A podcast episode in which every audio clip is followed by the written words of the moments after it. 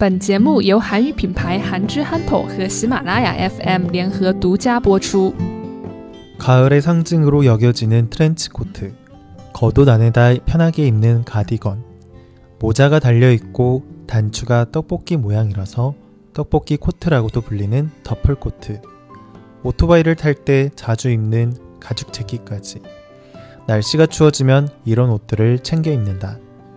그런데 이 옷들은 원래 일반인이 입는 옷이 아니라 전쟁 때 군인들이 입었던 군복이었다. 하지만 따뜻하고 튼튼할 뿐만 아니라 실용적이라서 일반인들도 많이 입게 된 것이다. 네. 날씨가 추워지면 장롱 안에 있던 두꺼운 옷을 하나 둘 꺼내 입게 되는데요. 트렌치 코트, 가디건, 더플 코트, 가죽 재킷까지. 이러한 옷들은 사람들의 많은 사랑을 받고 많이 입고 다니는 옷이에요. 그런데 이러한 옷들이 옛날 군복에서 시작된 옷이라는 걸 알고 있었나요? 특히 이러한 옷들은 전쟁 때 군인들이 입었던 군복에서 유래가 된 옷이라고 해요. 네, 하나씩 옷들의 유래를 알아보도록 할게요. 먼저 트렌치 코트. 트렌치 코트의 경우에는 영국의 군인들이 입었던 우비였어요. 질기고 튼튼해서 전쟁이 끝난 후에도 평상복으로 많이 입다가 자식들에게도 계속 물려주면서 입기도 했었던 거죠. 비가 많이 오는 영국이었기 때문에 이러한 트렌치 코트는 평소에 자주 입을 수밖에 없었기 때문에 점차 사람들이 군복이라는 생각보다 점차 평범한 옷이다 라고 인식을 하고 많이 입게 된 거예요. 네. 다음으로는 가디건이에요. 가디건은 영국 귀족 출신의 군인이었던 가디건 백작이 추운 날씨에 다친 병사들을 치료할 때 쉽게 입고 벗을 수 있도록 스웨터에 단추를 달아서 만든 옷이에요. 전쟁이 끝나고 영국 귀족들이 즐겨 입었던 가디건은 프랑스의 디자이너 코코 샤넬이 여자들을 위한 편하고 따뜻한 옷을 만들면서 이게 이제 다시 전 세계적으로 알려지게 된 거예요. 네. 다음으로 한국에서는 단추가 떡볶이 모양이라서 떡볶이 코트라고 더 많이 알려진 더플 코트에 대해서 얘기하도록 할게요. 이 더플 코트는 북유럽의 추운 바다에서 일하던 어부들의 추위를 막는 옷에서 유래가 되었는데요. 마찬가지로 이 옷이 영국 해군이 이 옷을 군용 코트로 사용하기 시작하면서 많은 사람들에게 알려지고 지금까지 많은 사랑을 받게 되었어요. 한국에서는 이 더플 코트가 단정해 보여서 보통은 학생들이 교복 위에 입는다거나 출근복 위에 입는 경우가 많은데요. 어부들이 입는 옷이 현대에 들어와서는 단정한 옷처럼 되었다니 정말 신기한 것 같아요. 네, 마지막으로 가죽 재킷이에요. 가죽 재킷은 미국의 비행기 조종사들이 전투기를 탈 때 입었던 옷이에요. 높은 곳에서 비행을 하는 조종사들의 몸을 따뜻하게 해주고 또 오래 입어도 쉽게 망가지지가 않아서 굉장히 실용적인 옷인데요.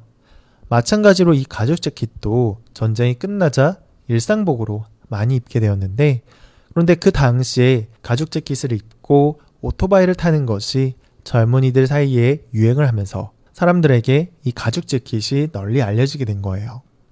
네.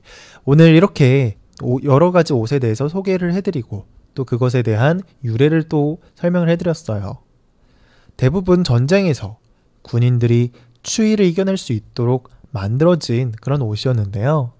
단순히 추위만 이겨내는 것을 넘어서 실용적이기까지 했기 때문에 몇십 년, 몇백 년이 지난 지금까지도 일상복으로서 많은 사람들의 사랑을 받을 수 있게 된 것 같아요.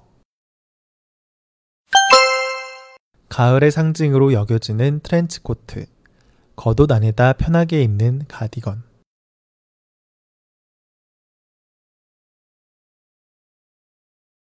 가을의 상징으로 여겨지는 트렌치 코트, 겉옷 안에다 편하게 입는 가디건.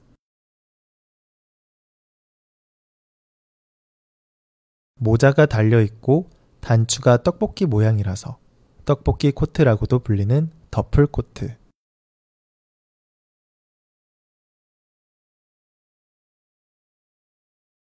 모자가 달려있고 단추가 떡볶이 모양이라서 떡볶이 코트라고도 불리는 더플 코트.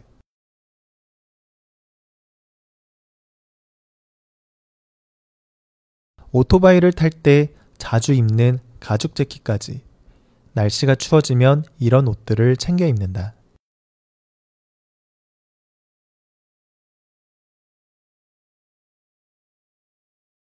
오토바이를 탈 때 자주 입는 가죽 재킷까지 날씨가 추워지면 이런 옷들을 챙겨 입는다.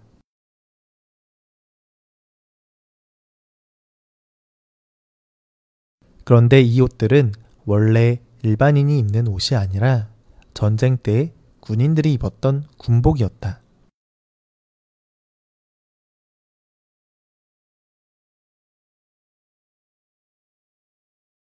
그런데 이 옷들은 원래 일반인이 입는 옷이 아니라 전쟁 때 군인들이 입었던 군복이었다.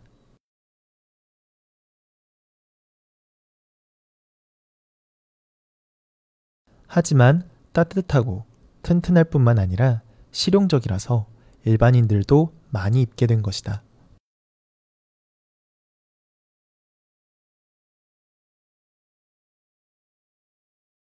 하지만 따뜻하고 튼튼할 뿐만 아니라 실용적이라서 일반인들도 많이 입게 된 것이다.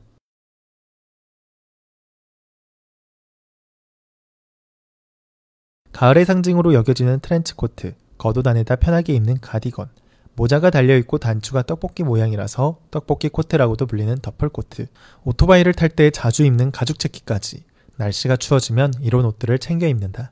그런데 이 옷들은 원래 일반인이 입는 옷이 아니라 전쟁 때 군인들이 입었던 군복이었다. 하지만 따뜻하고 튼튼할 뿐만 아니라 실용적이라서 일반인들도 많이 입게 된 것이다.